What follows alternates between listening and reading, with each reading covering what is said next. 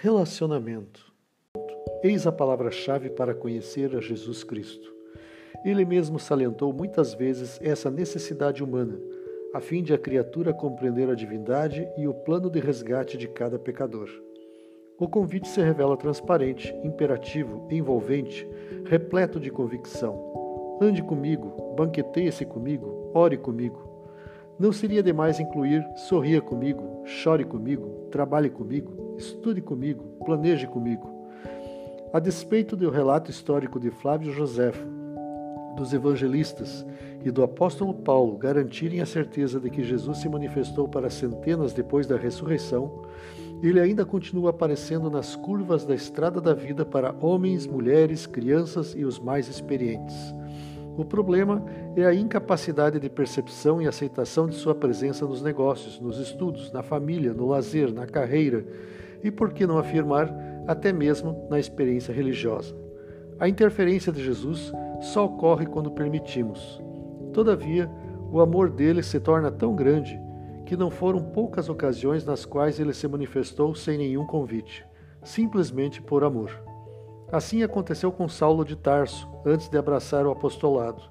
O perseguidor dos cristãos não convidara em nenhum instante a Jesus, mas este conhecia o coração missionário e sincero do futuro apóstolo das gentes. Ao abraçar a Jesus e torná-lo companheiro de jornada, Paulo fez questão de sempre exaltar o símbolo máximo da redenção humana, Jesus na cruz do Calvário. Co-participantes da criação, ele sabia quem o havia tocado no meio de uma multidão que o cercava. Ele acalmou a natureza e provocou temor, admiração, respeito e adoração nos seguidores. Ele se fez presente diante de discípulos atônitos, amedrontados e incomodados diante dos últimos acontecimentos na crucifixão. Sim, ele não mudou, demonstrando o mesmo amor desde a eternidade, passando por Abraão e por você. Um trecho escrito pelo discípulo e evangelista Mateus, também referendado pelo médico e evangelista Lucas, salienta a promessa de Jesus a quem o buscar. E mais, ele assume o compromisso de atender os desejos de cada seguidor cuja fé se fortaleça nele. Mas por que boa parte dos pedidos não recebe resposta? Em verdade, recebe. Duas possibilidades.